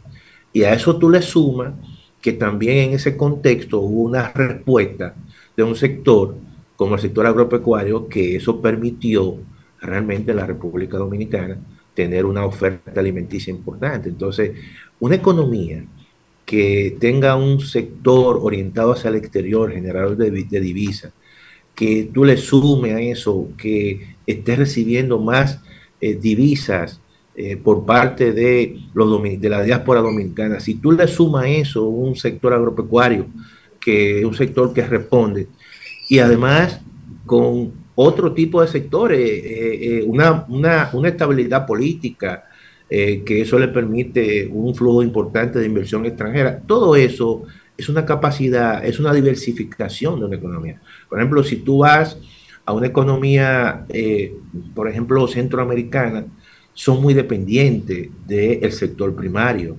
Y entonces eso no les permite, o El Salvador, que básicamente las remesas representan todo. Entonces, de repente, si cae la remesa, la economía se va al suelo. básicamente eh, se va al suelo. Eso no ocurre aquí, porque, porque ahí tú tienes el turismo, o ahí tú tienes las remesas, o ahí tú tienes la inversión extranjera. Esa, esa, esa fortaleza, eh, esa de diversificación es lo que le permite a la economía dominicana tener esa, esa tasa de crecimiento esa recuperación. Fíjate, mira, al margen de todo, de que este es un año donde el entorno es un entorno un tanto eh, muy difícil por el tema de la incertidumbre, de, el tema todavía esos eh, los conflictos geopolíticos, eh, esa, ese, ese, esa recomposición que está ocurriendo constante en la economía mundial, que la economía mundial tendrá un crecimiento por debajo de su potencial. La economía mundial va a crecer alrededor de un 3 o menos de un 3, cuando su crecimiento potencial es un 3.5. Y, o en este caso, América Latina, que tendrá un crecimiento de 1.7. Que una economía como la dominicana crezca un 3%, 3.5%, en ese contexto está creciendo casi tres veces lo que está creciendo América Latina. Bueno. Por lo tanto, es una economía con, con mucha flexibilidad. Gracias, camarada. Como siempre es un placer enorme conversar con usted. No, y con ustedes, yo siempre, ese es el... Muy peligroso ese. El, el trío de los poderosos y las poderosas. los poderosos son, los poderosos aquí son Georgie y, y, Olga. ¿Es, verdad? Y Ruda. Ay, ey, ey, ey, tú eres poderoso. Gracias, No, te tira muerto. Nos vemos, cuídense. Hasta la próxima, cuídense. Usted también es de los poderosos, ¿eh? Él lo sabe, él lo ah, sabe. Sí, está bien, está bien. Para darle paso después de la, después de la pausa al señor Georgie Rodríguez y para darle okay. y de amigo. Adiós. Gracias, doctor. Adiós. Del Ascensión dijo esta mañana, obras públicas ha inaugurado casi 300 obras en menos de tres años y ejecuta más de 600 en estos momentos. Así que dándole eso como pide amigo el señor George Rodríguez, nos vamos a la pausa.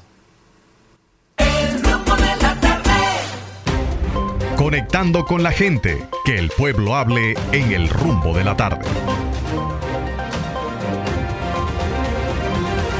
Bueno, en lo que las llamadas llegan, el ministro de Obras Públicas de Línea Ascensión dice que el gobierno ha inaugurado, como dijo Juan, casi 300 obras y ejecuta más de 600 con una inversión superior a los 95 mil millones de pesos. Tenemos que abrir los teléfonos.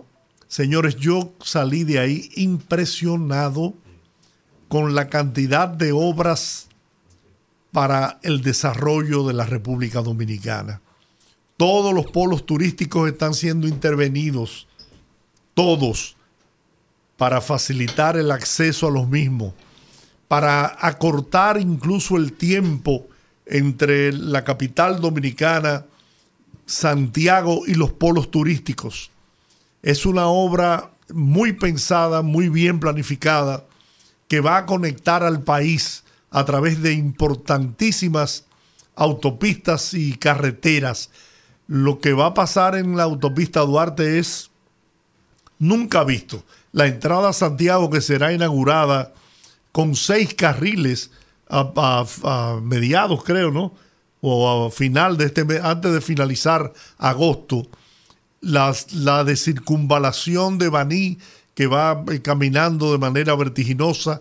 Bueno, no tengo tiempo ahora para explicarlo todo, pero eh, mañana en el programa nuestro, eh, nosotros a las 8 en televisión, vamos a pasar íntegro la rendición de cuentas de los tres años de gestión del ministro de Obras Públicas. Sí, buenas, tardes. Del- eh, Georgie, Sí, desde Cristo Rey. adelante. ¿Y usted no tuvo tiempo o no habló o no pasó un par de palabras con el ministro? Oh, pero no solo, no solo que tuve tiempo, no. Que hablé con el ministro de Obras Públicas, el ingeniero de línea Ascensión, sobre el tema del tramo carretero Baja Boriquito Pescado Bobo. Ah, eso es lo que yo quería preguntar. Y se comprometió con Juan TH y conmigo Ajá. y dio instrucciones para el encargado de obras y de planificación de obras públicas para que le pusiera especial atención y se adelantaran los trabajos para construir ese camino eh, carretero. Así que Eh, eh, Eso es lo que yo le iba a preguntar. Y por otro lado, cuando usted se entreviste con esos altos funcionarios y le encomienden a alguien que le dé seguimiento a eso, tránsese los teléfonos, porque esos tigres, porque son tigres, después que usted le cogen el teléfono la primera vez, no lo vuelve a coger. Está bien. buenas tardes. Saludos, familia de Puerto Rico. Hey Aníbal, qué gusto ¿Cómo escucharte desde Puerto Rico. Estamos mojaditos, estamos mojaditos. ¿Está lloviendo todavía en Puerto Rico? Nocho, ayer, ayer yo pensé que era el diluvio de la de Noé. Aquí también, aquí ha llovido en, en exceso. Así fue aquí ayer. Georgie, ¿qué le dijeron de, de Baja Boniquito allí cuando estuvo? Bueno, el ministro se comprometió, incluso le dije, ¿lo puedo decir por radio? Y me dijo, sí, lo puedes decir. Se comprometió Ya. en que se ejecute la obra y que se inicien los trabajos lo más pronto posible. Bueno, ya, ya yo estoy que yo mismo me comprometo a, a coger para allá con, con piedra y palo. Si, si, si, si, si en par de meses no, no vemos la hora, porque a ya cansan. le damos seguimiento a eso. Seguimos. Hola. Aló, Sí. sí, el poeta. Muchas bendiciones para ustedes. Igual para usted. Aquí reportando audiencia. Un saludo especial al poeta Juan TH. Y para todos, muchas bendiciones. A pesar de las- los obstáculos que tenemos para poder progresar como Dios manda en nuestras vidas y en nuestro país. A pesar de que hay cosas que sentimos que nos hacen retroceder más que avanzar. y tenemos que lidiar con demagogia, engaños, momentos difíciles, personales y así por el estilo. Gracias, muchas bendiciones, le damos. Gracias, poeta. Hola. Buenas, Juan, ¿cómo estamos? Estamos Habla bien. Estamos sí. Don Jorge. Sí, Rudy, no está por ahí, no lo oigo. ¿Quién? Eh, Rudy. Yo aquí estoy, claro. Ah, Claro, claro. Olga, Olga no está. Muchas gracias. Sí, Olga está aquí. Se levantó un momentito de su asiento, porque está aquí Ah, pues también. está bien. Un saludo para todos. Bien, Gracias. gracias. ¿Y usted qué dice? Sí, buenas tardes. Buenas tardes. Para decir que me alegro que don Giorgi y usted hayan visto ese despliegue de obras que se está realizando y la, y la haya realizado. Pero queremos también que por favor se ocupen de las cosas pequeñas como sacar los benditos camiones y guaguas del malecón, que eso es un desastre. El peligro y, y la incomodidad que causa. Ah, pues yo lo digo, yo lo digo casi todos los días eso. Oiga eso. Increíble eso. Que no se pueda resolver esa tontería. Igual que las motocicletas, metiéndose por los túneles y los elevados. Una Ah, también, sí. Una policía que no es capaz ni siquiera de resolver eso. Yo, Es yo- asombroso eso. yo le he dado patada a dos o tres. Buenas, hola. Juan. Oye, tantos años que nosotros tenemos bregando con estos sindicalistas, tanto de camiones como de guagua. Es que esa gente de tantos cuartos que ellos le cobran a esos choferes, no le da para ellos sacar un financiamiento de camiones nuevos, guagua nueva o minibús nuevo.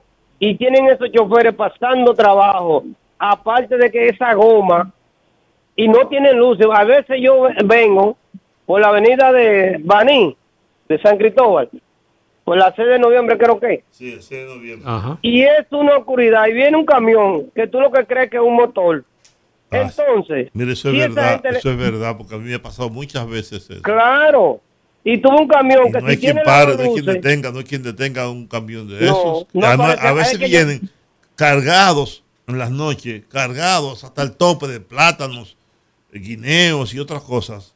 Usted dice, se va, se va a virar el camión. Ahora la pregunta, ¿es que lo amé o tránsito nada más trabaja hasta las 4, hasta las 5 de la tarde? Tú no, no aparece ni uno. Así es. Tienen- horario de oficina.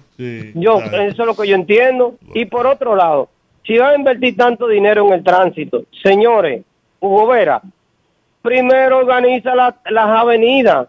Y no tan solo las avenidas, los barrios que tienen avenidas principales, que la organicen primero y después hagan la- lo que van a hacer de inversión. Está bien. Ok. Mira, una de las obras que me llamó la atención es la ampliación de la carretera que va desde La Vega hasta Jarabacoa, a cuatro carriles. Ahí siempre había un problema cuando con el rebase y los camiones que suben y bajan. Ahora habrá mucho más seguridad subir a Jarabacoa y bajar de Jarabacoa. Hola, buenas Hola, tardes. buenas noches, bendiciones Buenas. para ustedes. Doña Eh, Milagro. fíjate que hoy eh, me indigné mucho porque escuché a una persona hablando, diciendo, eh, hablando de todos los narcotraficantes que han transitado por nuestro país y decía que Hipólito había ascendido a Quirino, pero no recordó esa persona que la vergüenza más grande que hemos tenido todos los dominicanos es ver un presidente en el Palacio Nacional abrazado de un narcotraficante, como lo fue en el tiempo de Leonel abrazando al Señor del Tiempo. Y eso a mí me ha indignado, que no podía No quedarme pare- callada. No le pare a eso. doy. Así, pero mira, es que a veces a la gente tú le tienes que contestar, tú sabes. Y a mí, tú sabes, que me indigna. Cuando alguien me habla mal de Hipólito, me indigna. Tú sabes. Usted. O sea eso- que eso, esa es mi realidad. Pero ese señor es de Leonel, tú sabes, y tenía que salir con eso. Pero no se acordó de eso, porque eso fue una vergüenza a nivel nacional. Ese- Buenas tardes. Buenas tardes, poderoso. Hola. Bien. Óigame, Leonel Fernández está sufriendo una crisis existencial. ¿Ustedes saben por qué? Porque, porque su tiempo se acaba como candidato, como político. Eh, Es decir, él no tiene 2028. Leonel pierde ahora en el 2024, como va a ser así, y no tendrá 2028 porque, Porque todavía se será un hombre joven. Todavía él será un hombre joven, apenas tendrá en el 28. pero, pe- pero, Tendrá, pero su discurso, su eh, tendrá su- 74 años, ¿verdad? no, no, 74, es que, 75, es que, es que 75. es un mesías. Entonces, el Donald mesías Trump no, eh, se le va a perder Biden. el mesianismo. ¿Quién va a creer? Eh, en, en- en un perdedor sería. Está bien. Gracias. El malecón de Nagua. Bueno, ¿Cuántas, cuántas veces lo han pagado el malecón de agua? Ahora sí es verdad que lo van a inaugurar próximamente. Buenas- buenas que va a ser una, además de eso, de protección para la ciudad de Nagua. Y no se va a buscar para atrás lo que, que se pagó anteriormente y se readjudicó. Debería. Eh, ah, buenas tardes. Buenas tardes, Rudy. Saludos a todos. Sí. Mira, a, a mí, oye, me, ha que- me ha causado conmoción. Ajá. Unos falsos abogados de la República Dominicana que opinan del proceso de Donald Trump. Señores, estos, estos abogados dicen que le están coartando la libertad de expresión a Donald Trump. Y yo vi, consulté con dos abogados de constitucionalistas en los Estados Unidos que son de la escuela de izquierda. Lawrence Child y uno que se llama Cobb. Esos dos abogados dicen que en ningún momento se ha quitado la libertad de expresión a Donald Trump. Que si tú, por ejemplo, vas a un lugar público y hablas, tú puedes decir lo que tú quieras. Pero si tú vas a un tren y dices fuego, o en un teatro dices fuego, inmediatamente es un crimen. Porque tú expones a las personas a que pueda pasar alguna dificultad. Entonces, El problema está en que quieren cambiar que Donald Trump tiene un problema de, de free speech. ¿Tú me entiendes? Pero Ok. no es verdad. Bien, Hello. gracias. Gracias, caballero. Mira aquí al señor George Rodríguez en esta foto. Y al lado está el ministro de Obras Públicas, ingeniero doctor, que le dije, doctor, ingeniero doctor del Inescencio, en esta foto. Hola, buenas. Hello. Buenas tardes. Sí, buenas tardes. Sí. Eh, Observando que el, el odio es ancestral, el que tiene ese señor que antecedió la llamada que se produjo ahora mismo y la señora, ese odio, señores, es una realidad. Leonel Fernández es una realidad. Aunque no querramos saber de él algunos, ¿verdad? Pero es una realidad. ¿Qué le vamos a hacer? Bueno, exacto. Sí, ¿y usted qué dice? Sí, buenas. Buenas. Juan, buenas Sí, tardes. buenas ¿Cómo tardes. están ustedes? Hola. Bien. Juan, dos opiniones mías. La primera es, Figueroa Agosto, del 2004, a los gobiernos de Leonel hizo aquí, aquí hizo todo lo que quisiera, dándole documentos de, de, toda la índole. Leonel no tiene aquí ni sus seguidores de hablar ni fuerte ni ni de Luis Abinader, porque no tiene calidad moral. ¿Eh? Entonces, y la otra es, Por cierto, ¿qué se hizo, qué se hizo querido? ¿perdón? No, preguntándole aquí a Giorgi qué se hizo querido, si le ¿Y, habrán quitado la por, y ficha. por qué a mí? ¿Y yo qué sé de eso? Si le habrán quitado la ficha. Bueno, todos los entramados de esta- todos los ficha gobiernos de Leonel Fernández. Y continuando con la misma Está bien. Ok. Están llenas todas las líneas telefónicas, señor. Buenas Sí, bueno, qué bueno. Y ustedes se recuerdan de un señor de que, que murió en la cárcel Quirinito. que- y, y un señor que decía del J2, de- el Cifrido Pared, que le tenían los, los talones pisados y que ya lo podían encontrar. Y ya, ¿Ustedes se recuerdan de días. Y ustedes se recuerdan de un encargado de operaciones de control de droga que lo extraditaron en el gobierno de Leonel. Bueno, ¿Eh? Búsquenlo ahí a ver quién es quién. me- Lo que pasa es que el gobierno del PLD no han caído presos todos porque los jueces, fiscales y lo que ellos dejaron amarrados, la justicia es lenta. O si no estuvieran todos presos por droga y por defalca, defalca- defalco al Estado. bien. Dígame usted, buenas tardes. Buenas tardes. Lo primero es que yo no sé, refiriéndome al señor Tubero Isa, si los jueces de ahora fallan por mie- con miedo. Ahora, yo sí sé que él, en el caso Sunlan, falló con miedo. Y que si él no hubiese tenido miedo, hoy no estuviéramos hablando de Leonel Fernández, porque para mí, humilde dominicano, el acto delincuencial más grande que se ha cometido aquí. ¿Sabe lo que un presidente da un poder para que se coja un préstamo a nombre del Estado por debajo de la mesa, sin pasar por el Congreso? ¿Y él se lo arregló a Leonel eso? No, no, no fue así. No fue así. No Mire, eso. Juan C.H., discúlpeme. No. Pero recuerde, el pleito que había entre él y el otro juez, diablo, se me olvidó el No, nombre eso él ahora. mismo, dice, él mismo ha dicho. Mire, yo creo que No, Subero- él ha dicho ahora, No, no, ahora no. ahora. Ah. Él ¿Usted sabe cómo se llama el otro juez? negro- Luciano- el pregúntele a Luciano Pichardo. Suprema, durante el tiempo que fue presidente de la Suprema. Y yo personalmente creo que Subero es un hombre serio. Yo, personalmente. Sí, buenas tardes. Sí, hola, buenas. Eh, eh, quiero responderle al señor que habló sobre el odio. Eh, quiero que sepa que no es odio, es asco. A mí, al igual que el 60% de la población dominicana, también me da asco Leonel. Bueno, es su derecho. ¿Verdad? No es odio, es asco. Oye, prefiero que me tengan odio y no asco. Hello. Sí, buenas. Sí, buenas. Eh, mira, soy un admirador de, de todos ustedes, pero lo sigo al, a la cuenta de Instagram de, del programa de nosotros a las 8. Nosotros a las 8, sí. Giorgio Sí, Rodríguez H. Sí, sí, son ustedes. eh, sigo las entrevistas hacen ahí, pero no sé si las pueden expandir más, que no sean tan cortas las entrevistas, que duren más o menos cuatro o cinco minutos. ¿No es posible eso? Eh, no, porque nosotros tenemos, estamos sujetos al tiempo. Igual que aquí, Oh, la televisión, los medios de comunicación, sobre todo radio y televisión, están limitados por el tiempo. Una hora es Entonces, una la- hora. las pequeñas entrevistas que ustedes ponen en Instagram tienen tiempo limitado, no puede Ah, en. Instagram sí, porque lo que se hace de ahí es un resumen.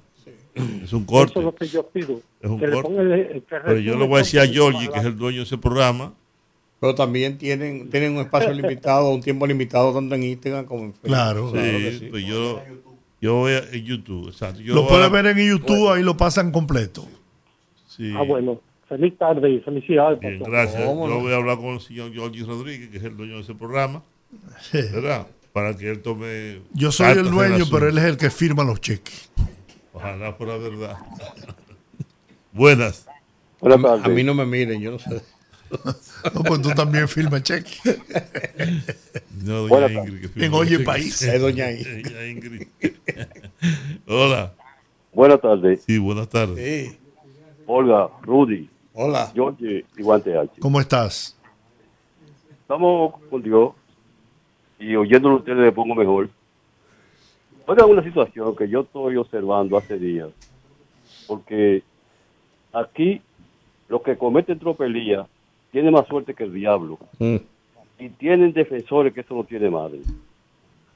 Los que se disfrazan con corbata y atracan el Estado, esos son los que más defensa tienen. Y la misma defensa hacen acopio, lo que atracan con dos, dos motores y les roban a los infelices. Entonces, yo lo que digo es esto. A ustedes hay que, hay que respetarle su debido proceso de ley, su derecho. Hay que respetarle toda su consecuencia que ustedes tienen para preservar su derecho. Y los derechos del pueblo, los derechos de la gente. Usted sabe lo que un presidente de la República con una familia enterecita y esa familia lle- rellenase de millones de papeletas que podían servir para hospitales, para, para medicina, para educación. Entonces, sí, No, entonces, eh, Siga, perdón. siga usted, sí. Sí, sí, sí.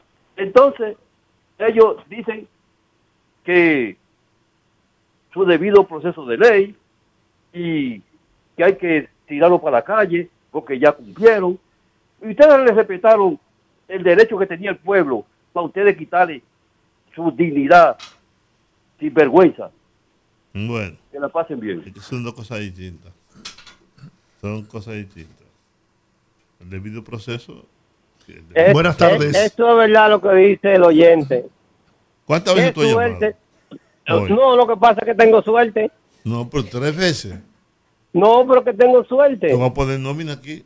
Está bien. Entonces, oigan, mire, es verdad, Juan TH, que los políticos, e incluso hasta la iglesia, tienen suerte. Se pueden llevar todos los millones del mundo. E incluso los abogados que hacen la constitución, la ley, que trabajan la ley, que nosotros les pagamos también para que trabajen la ley, son los abogados de ellos. Vayan a la Victoria y a Najayo y a la casa para que ustedes vean por qué están la gente presa. Hasta porque no lo van a buscar para pasarle causa. Y Oye. estos individuos, estos individuos, se buscan esos abogados, aparte de que lo sueltan de una vez. Y con el caso Zulán, Vamos a darle Eh, chance a otra gente. sí, vamos a darle chance a otra escúchame. gente. Buenas tardes. Buenas tardes, Georgie. Hola. Eh, por, Georgie, ¿por qué tú no permites que al doctor Siriaco se le hagan preguntas? Eh? Bueno, cuando él ha venido al estudio. Sí, pero cuando es sí, por pero Zoom- cuando es por Zoom es muy difícil. Se, se, se, se, Se complica. Se complica, Óyeme, sí. Yo, él que como, como economista tiene su, su, su, su background que se le respeta y todo eso, pero yo en algunos casos no estoy de acuerdo con él, porque él aborda el tema de la, de la divisa muy aéreamente. La divisa aquí en República Dominicana es un producto especulativo que lo- lo- los comerciantes los banqueros lo usan con ese propósito. En este momento, cuando el Banco Central tiene la reserva de dólares más alta de todos los tiempos, no se justifica que el dólar suba, señores. No se justifica bajo ningún concepto. También otra cosa, no aborda en ningún en ninguno de los temas que él toca cuál es el efecto que tiene en la economía los 10 mil millones de dólares que mandan los, los, los, los dominicanos ausentes. Mira, mira. si no fueran por esos 10 mil millones, esta economía estuviera destruida, hecha a pedazos. Pero mire, No, pero él, él ha esos 10.000 resaltado, millones de pesos que no lo produce la economía, debería ser que el dólar esté permanentemente estable o bajando, o bajando, porque la economía no lo produce. pero es, es que pero él ha resaltado Pero- el efecto que surte la- la- el envío de divisas, esos 10 mil millones de dólares. Pero que además la economía dominicana no depende exclusivamente de ese dinero. No, y no solo eso, también en cuanto al tema de las divisas, de la tasa de cambio, es entendible, y él lo explicó muy claramente, como no podemos seguir incrementando nuestra política monetaria, la tasa eh, monetaria, ¿no? Entonces, para evitar que los pesos salgan a buscar dólares, aumentan el dólar para ponértela más difícil. Es un juego económico que, bueno, ¿Qué tiene que ver con la, con la propia estabilidad económica del país? Claro. ¿no? Vamos a oír vas a un área para que otra se, se estabilice. Es un juego para mantener, para mantener La estabilidad. Pero además, pero además, cuando conversamos con el doctor Siriaco, nosotros, los que estamos aquí, somos los quienes le hacemos preguntas. Sí. Usted puede, Pero bien. Claro. No, no, pero está bien, él tiene eh, Sí, derecho entonces a... decir que si él tiene una inquietud, bien puede. Nos puede llamar y nosotros se la transferimos al, al doctor Antonio Siriaco Cruz. Claro que sí. Hola. Hola, buenas tardes. Buenas. Aló, buenas. Sí, Te llamamos desde Herrera. adelante. Mire, yo quiero darle gracias al señor Luis Abinader, que dice que va por la reelección. Y gracias a él no hay delincuencia en este país. Nosotros podemos salir, podemos salir a cualquier hora, no hay delincuencia. Eh, la canasta familiar, un botellón de agua está costando 100 pesos. La gasolina está por debajo con el dólar, ya usted sabe, allá abajo. Entonces, gracias a él por ponernos en el país que estamos y el país que queremos con el cambio que él dijo. Ese barbarazo, abusador, charlatán. Hola, buenas. Se Buenas tardes, mi gente. ¿Cómo Gracias. están ustedes? Se hizo feliz. Está muy bien. Muy bien. Es Teófilo. Don Teófilo, ¿ya escuchó la información? Ajá. ¿Qué- yo no lo escuché, ¿no? ¿Qué, pasó? Bueno, yo tuve una conversación en el mediodía de hoy con el ministro de Línea Ascensión de Obras Públicas y mm, se comprometió conmigo y con Juan y me dijo que lo dijera por el programa de que van a agilizar el tema de la construcción del tramo carretero Baja Boniquito Pescado Bobo. Dio instrucciones para que el encargado de obras y, y planificación eh, le dé un informe sobre el tema para ejecutar esa obra. Así que vamos a ver. La bendición de Dios esté con nosotros. Póngalo en oración, don Teodoro. Don Teófilo. Don Teófilo. Qué bueno. Y otra cosita, don George y ustedes, el equipo. Cuando uno deposita los papeles en, en jubilación y pensión, ¿por qué hay que darle tanto tiempo para que les hagan los chelitos a uno? Ya yo, ya yo deposité todo, gracias a Dios. Que la burocracia es así. Ya yo deposité todo. Esa es la burocracia. Gracias. Hola, buenas tardes. Buenas. Juan, Diga usted. aparte de los robos y el desfalco que hizo Lionel, ¿qué más le puedo hacer a este país? Una pregunta nada más. Gracias. ¿Qué? Diga usted, buenas tardes. Al señor que llamó, eso se lo debemos. ¿Otra vez? No, no, no, no, ya está bueno. Vamos a ver usted, buenas tardes. Buenas tardes. Oye, si para, si, si, si para cansarlo del PLD con las bocinas y la gente defendiendo lo indefendible, necesitamos 20 años. Con este nada menos, nada menos hemos necesitado cuatro, porque Dios mío, por todos los medios tú nada más oyes lo mismo. Que cuatro más y que, que, que darle gracias al presidente por las calles. La en esa suerte. Yo pagaba 1.700 y el último ahora me llegó a 1.600 pesos. Bien. La última llamada. Buenas tardes. Buenas tardes. Hola. Sí, oiga, yo tengo una inquietud con relación a cada vez que se habla de las divisas que envían los dominicanos que viven fuera. Lo digo porque tengo una hermana Sí. que vive fuera. ¿Y qué ha hecho el gobierno o los gobiernos? Porque el anterior tampoco hizo nada. Con relación a esos dominicanos, cuando quieren adquirir una vivienda, le dan una tasa preferencial con el banco de reserva, ¿qué hacen? Se, se cantaletea tanto eso. Pero ¿y qué reciben los dominicanos que viven fuera a cambio de eso? Que están votando la hiel para mandar ese dinerito para acá, que es tan importante. ¿Qué han hecho los gobiernos? Me gustaría que ustedes me, me comentaran sobre Yo eso. voy a decir una cosa a usted, doña. Ese dinero no se lo mandan al gobierno. Ese dinero de remesa se lo mandan a cada pariente, a cada familia. La que habría que preguntarle qué hace la gente con el dinero que recibe. No, eh, son la mayoría gente pobre, lo invierten todos los días en, en satisfacer su problema de, con- de, de comida, de vivienda, de todas las cosas. Bien, bueno. No. Terminamos por hoy. Gracias, señores. Buenas tardes. Dios les bendiga. Hasta mañana. Hasta mañana. Rumba 98.5, una emisora RCC Media.